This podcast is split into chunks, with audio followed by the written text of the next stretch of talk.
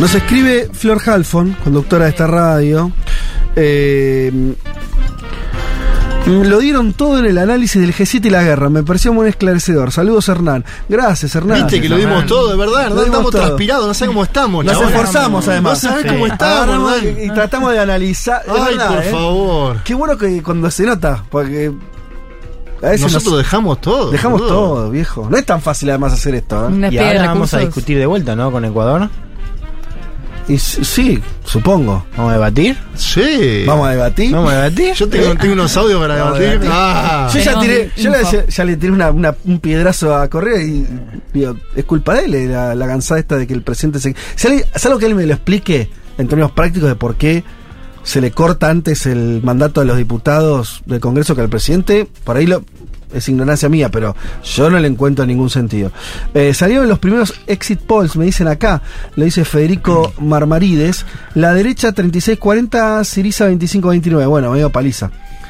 Eh, si es eso, igual estoy leyendo algo que pone Claro, oyente. queda por fuera No sé. PASOK y el partido de Yanis Varoufakis. Mm, Dos formaciones más. Sí. No, no puede ser, ¿eh? eh, bueno. Si pueden tocar el tema, está el incremento del techo de deuda de Estados Unidos. Si no lo hacen, hay riesgo de default. Distopías si las hay. Está la portada de Bloomberg. Bueno, dice Eso es Germán. clásico, ¿no? Lo del- la posibilidad de default de los Estados Unidos. Ya está pensando Yanis Varoufakis que como político es un gran panelista.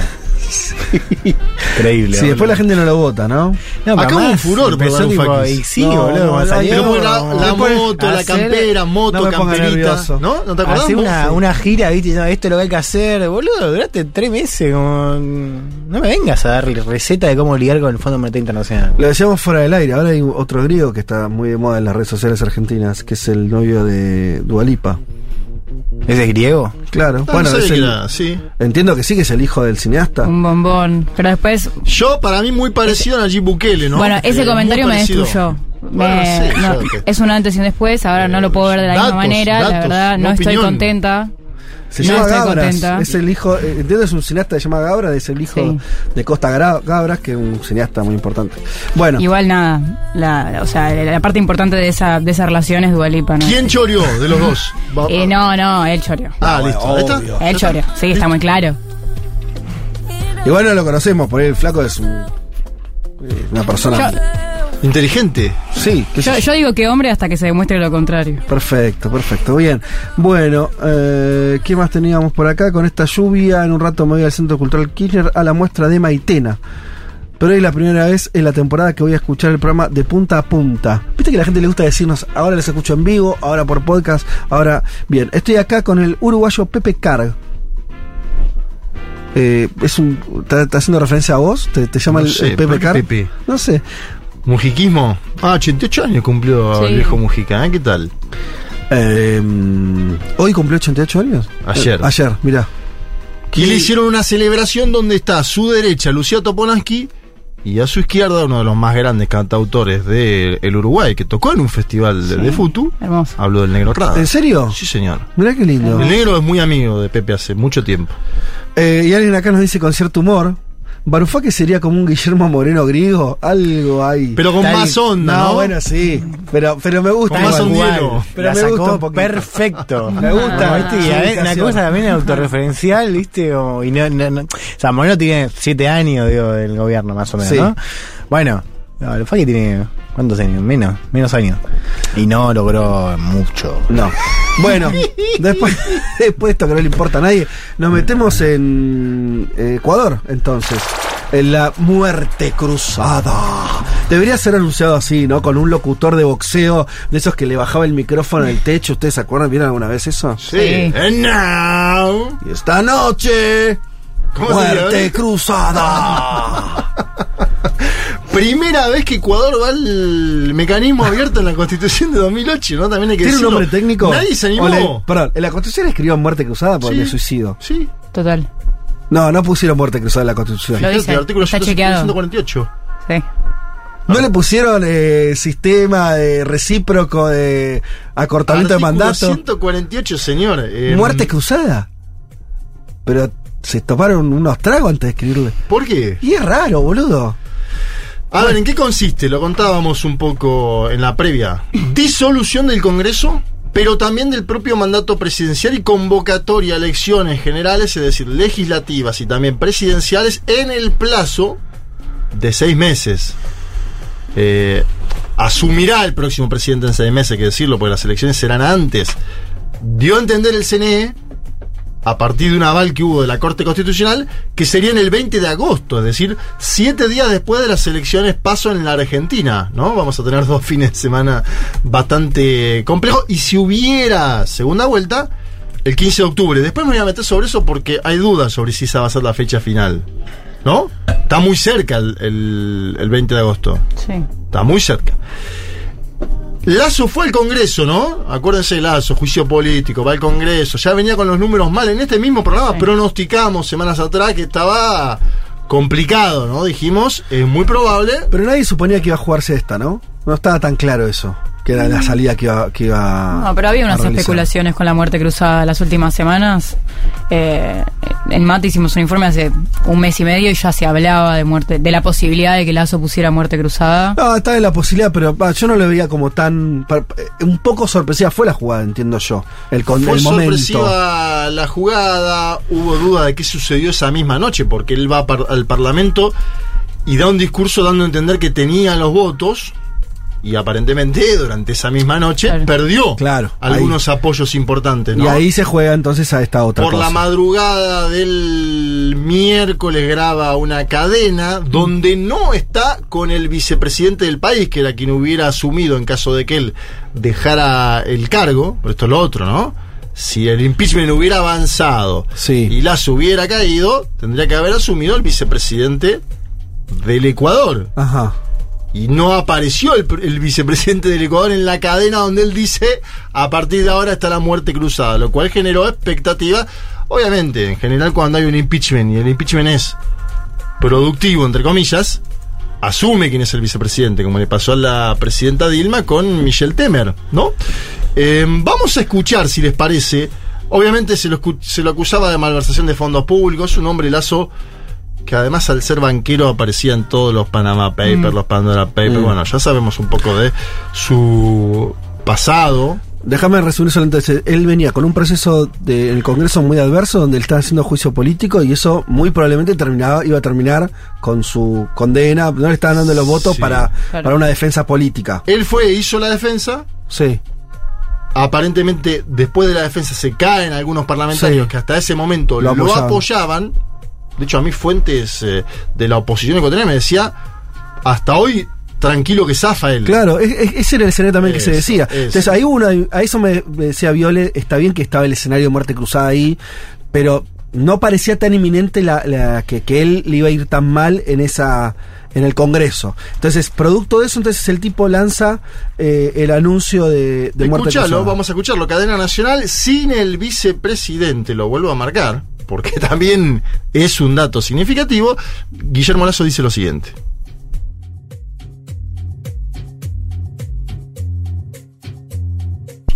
No bueno, no dice nada. Bueno, no dice ¿Eh? nada. Estaba por imitarlo, pero mejor me guardo. Eh, Para, eh, no sé si, eh, si tiene el audio y lo van a buscar o, o pasamos a otra cosa. Una, explícame en tres segundos lo del vicepresidente, ¿por qué era clave que no esté? Bueno, porque el vicepresidente es del Partido Social Cristiano, una formación que ya no forma parte Ah. de la base aliada de Guillermo Lazo.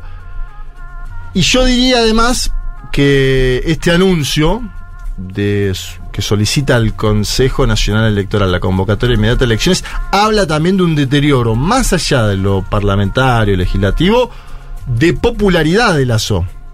Porque acuérdense, Lazo empieza el gobierno con imagen positiva superior al 60% y hoy está al menos 40 puntos abajo de esa marca. Hoy. ¿sí? Es decir, se desplomó la popularidad. Como cualquier presidente latinoamericano. Bueno, eh, el viernes cuando hablábamos del tema acá en Segurola nombrábamos el caso con Alberto Ángel Fernández, con las Filminas tenía también aprobación de 60-70 puntos y, ter- y se termina bajando de la competencia, lo cual también da cuenta de un marco que como vos bien marcás continental. El propio Boric, si vos querés, ¿no? Que asume con una popularidad importante, producto del triunfo contra José Antonio Caz, desplomado tiempo después, o no sé si desplomado, pero con una aceptación del 38, ¿no? Lazo estamos hablando de una aceptación mucho más abajo incluso que la de Gabriel Boric. Claro. Y el- a partir de ese momento surge eh, la opinión de las Fuerzas Armadas. Yo no sé si ese audio lo tenemos porque es importante. Es un audio de Nelson Proaño, que es el jefe del Comando Conjunto de las Fuerzas Armadas del Ecuador, el, el segundo, donde básicamente, y acá hay una diferencia sustancial, se habló mucho de una supuesta doble vara que habría existido en torno a Pedro Castillo y Guillermo Lazo, la disolución del Congreso. Yo creo que son dos escenarios diferentes, pero no me voy a meter en ese debate. Porque se habló mucho, ¿no? En, en redes sociales y demás. La gran diferencia en este momento entre Lazo y lo que le sucedió al presidente Pedro Castillo, que ahora está detenido, es que Castillo no contaba con el apoyo de las Fuerzas Armadas ni de la policía Claro. tan sencillo como eso. Y vamos a escuchar a Nelson Proaño, que es el jefe del Comando Conjunto de las Fuerzas Armadas de Ecuador, diciendo, Sí, o no. siga, siga.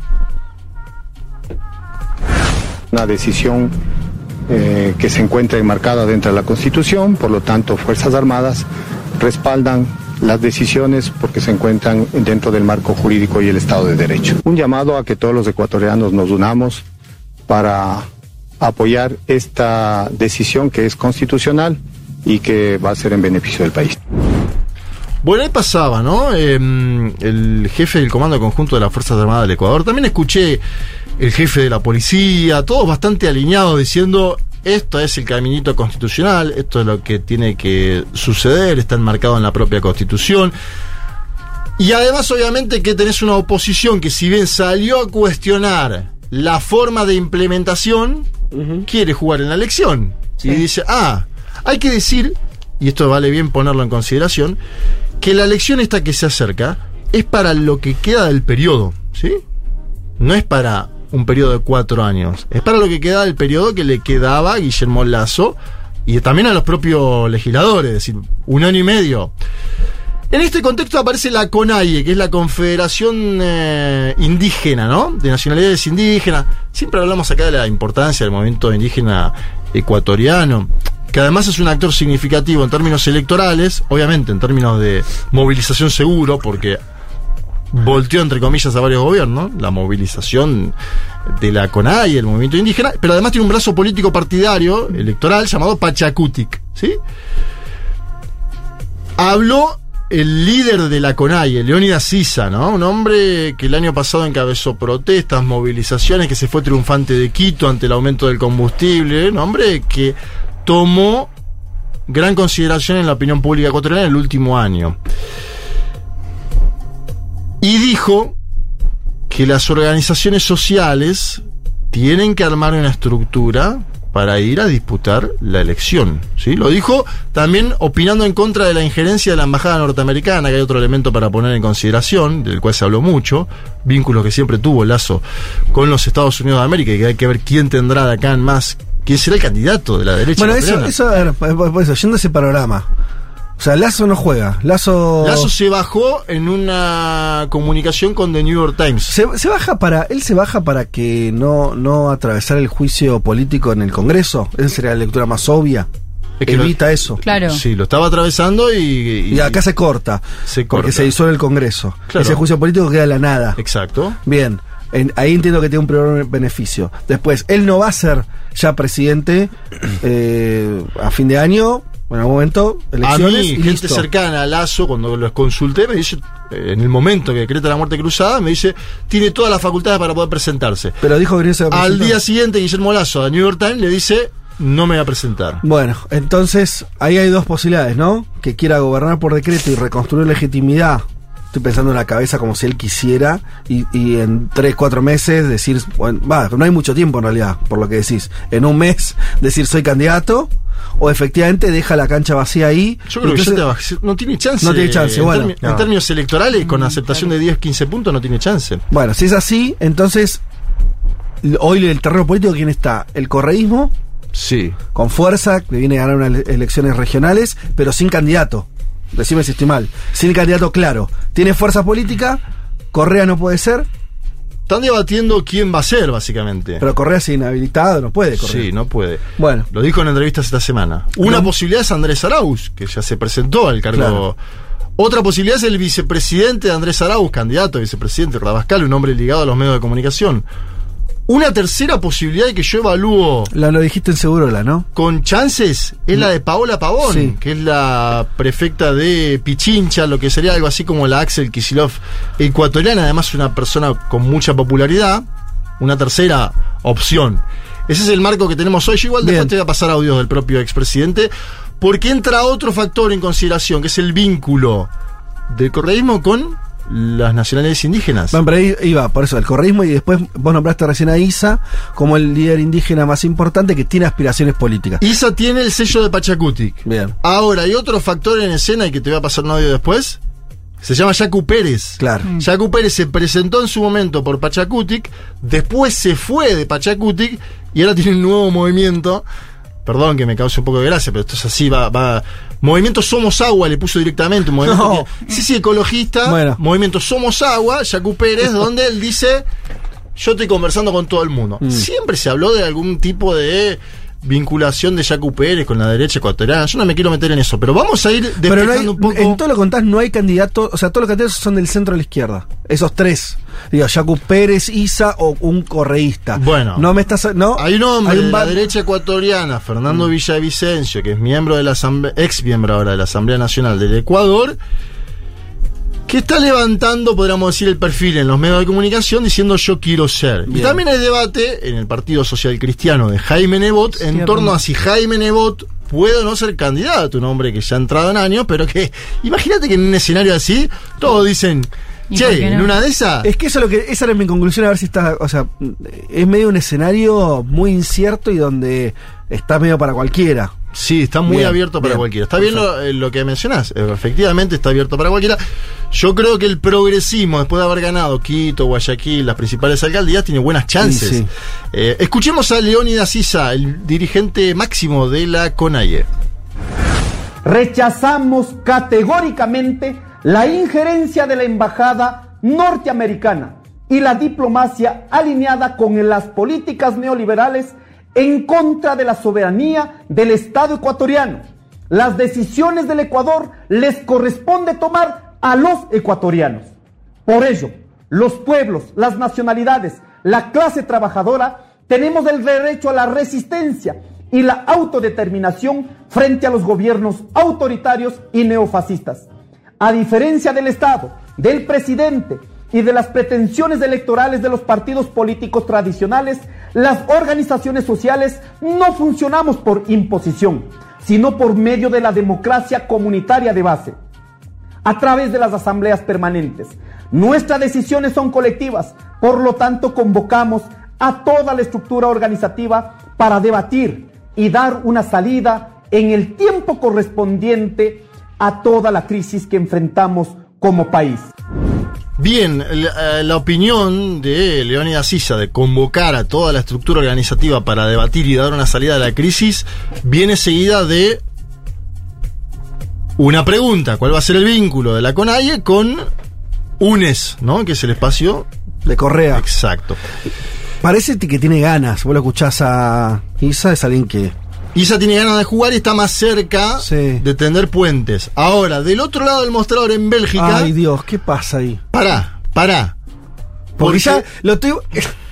Al señor lo tuvimos sentado donde estás vos Acá. dos veces, no una, dos Sí, veces ya en este, sí. en este- Y, y y- y no quiere, ¿no? ¿Qué no quiere? No quiere aliarse con el movimiento indígena. Yo creo que está más cerca que nunca. Pero, Pero querer no quiere. Si lo hace o no. ¿querés escuchar el audio? No, por ¿Lo querés favor. escuchar directamente? Por esto favor. pasó, esto pasó en una pregunta que le hizo el colega Omar Jaén en el programa Un Café con JJ de Jimmy Yairala, que si quieren ver qué pasa en Ecuador, vayan al canal de YouTube de Un Sí, Café con JJ, bueno. es extraordinario. Y Omar Jaén le dijo, hablame un poquito de Leonidas Sisa. Y escuchen todo lo que ¿Cuándo dijo. fue esto? ¿Hace mucho? Hace tres días. Todo Ah. lo que dijo, para bien y para mal. A ver, escucha. Conversar con organizaciones sociales como la propia CONAI. Tampoco conozco a Leonidas Isa, nunca he conversado con él. Me da buena impresión, no porque coincida, no coincido en muchas cosas. La barbaridad de aplaudir el cierre de las escuelas del milenio y la apertura de las escuelas unidocentes, que es una barbaridad. O el no extractivismo, ¿no? El, infantilismo, creer que la modernidad, el buen vivir es la premodernidad, o sea, sin petróleo, sin eh, nuestras exportaciones mineras que empezamos en nuestro gobierno, el país quiebra, así de sencillo deben exigir cosas más sensatas. Sí petróleo, sí minería responsable ambiental y socialmente. ¿Qué significa esto último? Que la plata quede para los territorios. Yo seré el primero en apoyarlo. Si nuestro objetivo es superar la pobreza y sobre todo los pueblos indígenas, pero no caer en la insensatez de no al extractivismo. Entonces hay muchas cosas que me separan de la unidad ISA en cuanto a ideas, en cuanto a objetivos. Sin embargo, tengo que reconocer que me da la impresión, no lo conozco, que es un tipo auténtico y honesto. Y si es auténtico, honesto, con amor de patria, siempre será mucho más lo que nos una que lo que nos separe. Ah, no, pero hay un cambio. A mí me enseñaron que siempre del pero es lo importante. No, hay un cambio. Hay un de los que escuché, eh, eh, no es por ser autorreferencial, pero bueno. Lo dijo acá, acá Dos lo veces lo dijo acá. Casi no dijo infantilista porque dijo ustedes se comieron el cuento, el movimiento indígena No, ecuatoriano. como que le enojaba el tema y, y nosotros Sí. estábamos diciendo, pero bueno, pero evidentemente, por lo menos en términos de protesta social, el movimiento indígena es muy fuerte. Y, y- y- el liderazgo de ISA que lo veníamos viendo ya de hace de la elección presidencial anterior donde no te acordás Sí. donde la CONAI le, re- le- le sacó el apoyo a incluso a Yacu Pérez, a- venía jugando interesante. Pero yo si tomo las palabras de Correa lo veo más cercano a un acuerdo. A mí gente cercana a él me dice que está más dialógico que en otros momentos. Ahora, ¿qué están discutiendo? Si quieren lo, discutimos ahora, ya que querían discutir. ¿Están discutiendo de verdad extractivismo o están discutiendo quién conduce? Para mí hay las dos cosas, pero el tema del extractivismo es, o sea, cuando preguntabas antes yo pensaba en eso y en cómo la perspectiva de los movimientos indígenas eh, tiene esta narrativa del buen vivir y de la reivindicación de los derechos de las personas y de la pacha por encima de, eh, digamos, una estructura de cómo debería ser o cómo, eh, qué, qué elementos componen un Estado. Y es verdad que el, el Ecuador, como... como muchos, casi todos países de nuestra región dependen de la minería y de la explotación de petróleo, pero llega un momento en el que lo- la, el estudio científico de la crisis climática y de el, desastre ambiental te pone sobre la mesa que, o sea, más allá de que no se puede hacer un cambio de un, de un día para el otro al respecto de- de la matriz, digamos, de, de un país, de la matriz económica de un país, eh, es un norte para tener.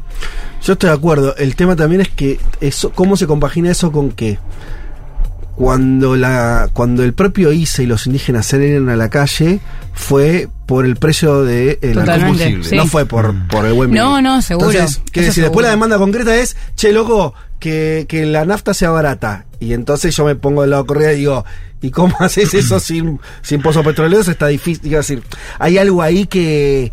eh, eh, yo no digo que sea imposible sutura, ¿eh? porque es verdad que el gobierno de, de, de- de Correa fue muy torpe con el movimiento indígena cuando fue gobierno y demás. Ahora, es verdad que también hay... Hmm. hay y, y- y- y yo pongo otro, el otro nivel. Es verdad que en un plano coincido están discutiendo cuestiones reales, digo, de por ahí eso, de cuánto extractivismo, cuánto, eh, bien, eh, si la economía sigue funcionando como antes o, o- o puede haber otro modelo, también están, están discutiendo quién conduce. Totalmente. Sí, sí, eso que eso más allá del plan, digo, más allá de... cosas. Sí, claro. Y más después de haber ganado las principales alcaldías, ¿no? y Es ahí la política en general nunca, digo, pensamos en Argentina, ¿no? Ese, eh, cuando, la- no sé, en otros momentos, ¿no? El sindicalismo más fuerte diciéndole a la política, dentro del periodismo diciendo, bueno, es el momento de nosotros, y la política diciendo, bueno, pará. No, O sea, es, es- es complejo esa- ese escenario. Yo le, le pregunté por esto a Isa, yo lo entrevisté en octubre del año Sí, pasado, acuerdo, en claro. Quito. Le pregunté por esto de la transición y él dice, mira, nosotros no vamos a dejar la minería de un día para el otro, Mm. Eh, pero plantea un discurso, digo, más allá de la defensa del buen vivir y los territorios que también lo tiene, como Yaku, eh, él hace una crítica a la cuestión de que, de que, y lo hace a nivel regional, de que no se puede ser solamente exportador de materias primas, digo. A lo que hoy es, no parece una mirada simplista, digo, más bien lo contrario. No, no, no. Eh, Perdón, una cosa, Sí. pasa que si vos esa discusión la llevas un poquito más allá, decís, ok, no tenemos que estar, re- que no, no, no reprimarizarnos, industrializarnos. Vos tenés- necesitas más recursos también primarios para eso, no menos. no, no, es que por eso él, él dice. Es, es- es eh, otro problema ese. depende ¿no? cuál él es, dice, igual. bueno, mira, él primero él dice que hay que ¿Quieren un último audio? Porque nos estamos metiendo en algo. Dale. Y yo tengo un personaje más para presentar. Oh, Yaku.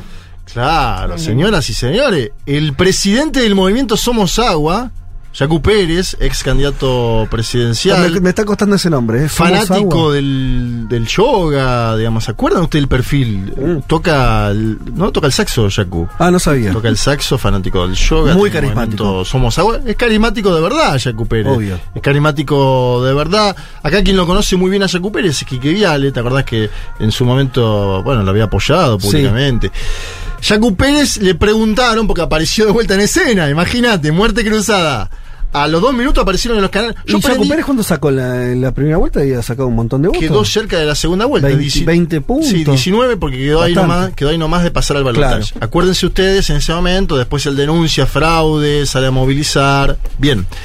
Le preguntaron con quién conversaría Yacu Pérez. Y dijo, conversaría con todos menos con tres.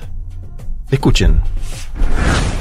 O sea, usted se sentaría a conversar con cualquier tipo de tendencia política para buscar un acuerdo en bien del país, excepto con quienes no conversaría. con, el, con los que causaron la tragedia nacional. A ver, pero es que hay un montón. A ver, El vamos viendo. El correísmo, Con ellos no hablaría. el lacismo, Tampoco hablaría con el presidente. el socialcristianismo, Tres. eh, fundamentalmente ¿Con la Pachacuti hablaría? Yo creo que podemos conversar, se puede dialogar. eh, hay gente valiosísima en Pachacuti, sobre todo las bases, que algunos asambleístas se bifurcaron en el camino y prefirieron ir tras de las migajas del poder del señor Lazo. ¿Usted cree que se puede recuperar eso? ¿Usted hablaría con Isa, que él sería, pues, digamos, suena también como candidato de Pachacuti? Se puede hablar pensando en el país, se puede hablar pensando en el futuro, en nuestros hijos. Se puede hablar pensando en el país, dice sobre Isa Yacu Pérez, por lo cual tenemos dos personajes importantes de la política ecuatoriana que sitúan a Isa en un lugar Claro. Bien. de disputa, ¿no? Pero Yacu- ¿Para lo- quién vas a jugar Isa? Sería la pregunta. Claro. Pérez le dice, bueno, hagamos una alianza más indígena, Claro. alejado de la política. Sí, Para mí, de el- outsiders. El peor escenario posible, el peor escenario ese. ¿No? Digo, si no hay una alianza entre lo social y lo político, yo no veo. No, Sí. no, no existe esto. Pero bueno, ¿a quién le importa? La otra opción es que puedan existir tres candidaturas en simultáneo. Es decir. Yacu Pérez como presidente del movimiento Somos Agua. Sí. La candidatura de Pachacutic por fuera, porque Pachacutic, Sí. Pérez ya se ha desafiliado de Pachacutic. Con, con Isa como Claro, candidato. Y la candidatura de UNES, que como decíamos antes, puede ser. Ojo que me nombraron un cuarto posible de UNES. Un periodista, un comunicador, me dicen un outsider. Yo digo, bueno, ojo con los Basta ojo con los tapados. Pero no fue candidato a vicepresidente ahora. No, Rabascal es un comunicador. Yo te Ah. estoy diciendo me nombraron un cuarto. Yo te dije Rabascal, a Andrés Arauz y te mencioné a Paola Pavón, que Paola Pavón me dicen, bueno, pero ella tiene otro mandato en Pichincha, se tendría que bajar. Ahora es, muy, es bastante popular. Y un cuarto que es otro comunicador menos Sí. conocido que también me lo han nombrado. De esos cuatro yo creo que no sale, ¿sí? Te digo esto del tapado, viste que figura mucho, el outsider. Me, me da la mí- sensación de que va a ser alguien más político. Para mí hay dos datos para entender un poco el vínculo entre correísmo, indigenismo y un poco la candidatura de Isa y la de Yacu. Lo primero es, cuando en segunda vuelta Isa rompe líneas, eh, Isa en ese momento no era el líder de la CONAIE, estaba con Jaime Vargas, que era el líder. Sí. Cuando ellos apoyan a, a um, Arauz, Sí, en las sierras donde había sido el 20% de Yacu, Sí. con, o sea, con Isa apoyando a Arau, que había viajado ahí, que se armó un quilombo barro, porque Yacu Pérez fue ahí contra Isa. Eh, la mayoría votó a Lazo o votó o no votó, votó en blanco. O sea, eh, digo, no trasladó. quiero decir, el, el problema del anticorreísmo dentro de bases indígenas eh, va desde abajo. O sea, no es solamente Yacu. Cuando vos estuviste ahí jugando con Arauz, igual la gente votó, digo, una buena parte de las bases indígenas en las sierras votó contra Correa. Y esto Isa lo reconoce. Lo que él dice es, con mayor criterio político, es a quién beneficia. ¿Nos beneficia a nosotros el anticorreísmo o nos beneficia a la derecha? Beneficia a la derecha. Pero digamos, hay una cosa, una cosa que es muy difícil de sacar y hace que Yacu también se- sea competitivo, inclusive dentro de bases indígenas, ¿no? Sí, de Porque hecho, hay que ver. mirá, ese dato te lo tiro. A mí me eh, eh, pregunté a consultores y me dijeron es mucho más conocido Yacu Pérez que Leónidas Sisa. Sí. Y si hay elecciones y van uno contra uno, Claro. es muy probable que Yacu Pérez lo supere. Exacto, y eso es lo primero. Y eso es profundamente anticorreísta. Y el segundo dato es que un poco tiene que ver con eh, cómo, por qué mide tanto Yacu a nivel nacional, que es el- el- la crisis de representación que tiene Ecuador. Y acá entramos en otra discusión que tiene que ver. vos, con- mirando Chile. Es digamos. que para mí, yo me fui Mm. con la idea, tuve unos días, tampoco no hice mucho, pero a mí me sorprendió inclusive la idea de narcopolítica. Mm. Vos caminabas por Quito, y Guayaquil ni hablar, que Guayaquil está mucho más asediada por la crisis de la epidemia de violencia, pero Quito inclusive que también, a una escala menor, vos veías, viste una cosa de la narcopolítica en todos lados y, una- y hablabas con taxistas, Ubers, y un poco yo lo, lo que registré, insisto, muy abuelo de pájaro, pero fue un clima muy contra todos. O sea, Mm. contra Isa, porque Isa es lo más de lo mismo y que encima te paró el país y que está con Correa. Digo, esa es un poco la lógica. Con los- la gente que hable. Eh, ya tampoco es que era, viste, una cosa de, un salvador, pero al menos un discurso más antipolítica lo veo mucho más viable en este escenario. Eh, y para mí Isa también puede correr ese riesgo y el correísmo también, porque ahí entramos en, en cómo leemos la última elección. La leemos como un apoyo al correísmo, eh, o sea, como una idea de que el correísmo tiene que volver, o como una cosa más de voto castigo contra el gobierno, donde el correísmo eh, es la principal fuerza opositora, con Pachacutic eh, inundada en quilombos internos. Seguramente sea un poco de todo, digo, no es que el correísmo solamente ganó por ser Sí, sí, antioposición, pero ¿qué cosa prima primero? Digo, pues si vos mirás a América Latina, digo, ahí el correísmo me parece una elección tiene, tiene que sacar. O sea, que quizás lo que, lo que tuvo en la elección anterior, de bueno, fue en parte por ser una oposición más o menos articulada, pero más por ser oposición y voto castigo, que por un apoyo a Correa, ¿no? Eh, o a la idea del retorno del correísmo. No sé cómo lo ven ustedes. No, no, no, tengo idea. Lo que eh, esto que vos estás diciendo como si lo que habría que ver no es qué cambió o no de la última elección presidencial hasta ahora, porque yo lo que veo que cambió es el espacio centro derecha, Lazo lo hundió. Sí. Ganó Lazo y un gobierno que terminó, o sea, no, no pudo ni terminar. Entonces ahí tenés seguramente eso va a tener efectos Ya políticos. son dos gobiernos fallidos de la Claro. derecha ecuatoriana. Claro, pero viste que, Moreno- que- que lo de Moreno como empezó de una manera, Sí. bueno, más confusión. Acá Sí. la gente votó, lo votó a Lazo, que se presentó 50 veces y le fue mal. Como una especie medio macrista en ese sentido, ¿no? Como, Sí. bien, entonces, ¿qué va a pasar con esos votos? Vos decís, bueno, si, lo, Yacu lo- si, lo- si los captura a Yacu Pérez, puede ser presidente tranquilamente. Lo, un poco lo que dice Juan, ¿no? Si una parte de esos votos van para ahí, eh, y bueno, me parece que va a ser difícil que no gane. Y el, y el otro hay que ver esta cosa, si, si, hay, si hay una confluencia entre, entre ISA y, y el correísmo o no. Como lo que decís, Juan Mayo, si por ahí se presentan, hay cuatro candidaturas, hay o tres. Y bueno, va a ser muy difícil. Hoy es el escenario más probable. es Claro. Que haya una dispersión total de Es candidatos. verdad que tiene segunda vuelta en Ecuador, ¿no? Eso a- algún momento arma, se estructura. Hay segunda vuelta que sería el 15 de octubre. El otro dato, que hablando hoy con algunos me decían, es, ojo, porque las primarias de los partidos tienen que ser del 23 al 31 de mayo. Sí, es decir, ya. Esta semana. Pero eso qué pasa si no, que, mm, o sea, están, eh, tienen que hacerlo sí o sí, es mandatorio. Se supone. Es obligatorio, Claro. ¿no? Porque vos tenés que elegir además a los legisladores. Lo cual me dicen aparte, incluso me dicen, tenemos un congreso malo. Puede ser peor ahora, porque no hay tiempo ni para preparar las candidaturas. Claro. La fecha convocatoria del Consejo Nacional Electoral es el 20 de agosto, ¿sí? Esto aparte falló la Corte, ya no hay duda de que va a haber elecciones, ¿no? En algún momento había duda. A- ¿Avalará la Corte? La Bien. Corte, la Corte y los militares avalan el gobierno de Lazo actual, que va a ser un gobierno por decreto seis meses. El otro hay que ver ese gobierno, ¿eh? Bueno, hablé con gente... ¿Qué va a hacer? Hablé con gente de Lazo y me dice vamos a hacer todas modificaciones en lo económico. Una chifladura, va a tener la calle prendida a fuego. O no, porque va a tener la calle con la campaña. Y ya la apuesta de Lazo Claro, es está que están todos entretenidos en la campaña, que él hace grandes eh, eh, medidas en el plano de lo económico, donde puede haber medidas jubilatorias, donde puede haber ya medidas metió, fiscales. ya metió una reforma Bueno, provisional. entonces- No, provisional no. eh, de. Una de impuestos, una de sí. impuestos. La jubilatoria me dicen que es probable también. Entonces digo, tiene seis meses de carta libre, donde la oposición está más preocupada por la elección, algo que es lógico. Obviamente, desde UNE ya dijeron, todo lo que de ahora en adelante eh, saque lazo por decreto, nosotros lo vamos a voltear apenas lleguemos, ¿no? Porque esto es lo otro. Claro, hay mucha debilidad en gobernar así también. Una cosa es tomar medidas profundas cuando ganaste elecciones, que es lo que suele pasar.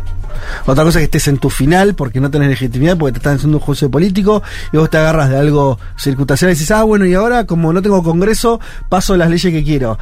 Mm, mm, difícil que esa funcione, ¿eh? Sí, es bravo. Eh, eh, Viste que es, me- es medio, parece medio de magia, como truco de magia. Yo te digo que él tiene. Es extraño. La Corte Constitucional le falló Sí. a favor. La Fuerza Armada la tiene. No, la policía la tiene. Un sector de los medios Seguro. lo tiene. ¿Qué le importa el 15% en contra? Tiene seis meses para complacer a, a los que le toquen la puerta. No, está bien. El tema es quién gana después, porque esto que si ya Bueno, anticipan, che, todo después- lo que haga este muchacho por decreto no vale. Cuando ganen Y- después, el que gane, vendrá el guadañazo. O Pero- no, o no. ¿O no? Depende de quién gane. Exacto. Bueno, va a ser interesante las próximas semanas de Ecuador, ¿eh? Uf. Sí, sí. Van a ser lindas. Muy lindas. Sí. No la teníamos en el calendario, aparte. Yo me voy a meter lleno viene- ahí. Voy a empezar a leer todos los días Diario de Ecuador. Me voy a meter. Es una elección que nos viene como anillo al dedo. La voy a tomar como, como, Como propia. Como propia. Ahí está. ¿O no? Po- Podrías viajar a Quito también. ¿Quién sabe? Dale, vamos. ¿Vos, vos también venís? Shh, Adentro. Me encanta esa ciudad, aparte. Qué lindo, hace tanto que no- Bueno, dale, vamos, dale. voy, voy, voy, voy. Si me lo veis así. Eh, nos vamos con un tema muy extraño. ¿Por qué? Vos lo conocés, Juanma. Es un inédito. Fue un inédito de los redondos. Sí. ¿Cuál de todos? Se fueron a San Pablo en un momento a grabar. Oh, con la, con la Una- eléctrica maquineira. Claro, fallida en la experiencia. Sí, de hecho ahí para mí empieza un quiebre Claro, de la banda. claro. Empieza un quiebre de la banda. Es algo que querían hacer mucho Sky y Poli, que el indio dijo, "Mm, esto de San Pablo, ¿para qué estamos acá? Sí, ¿no? Sí. Bueno, así todo, así suena entonces Rock de las Abejas. Sí, señor, temazo.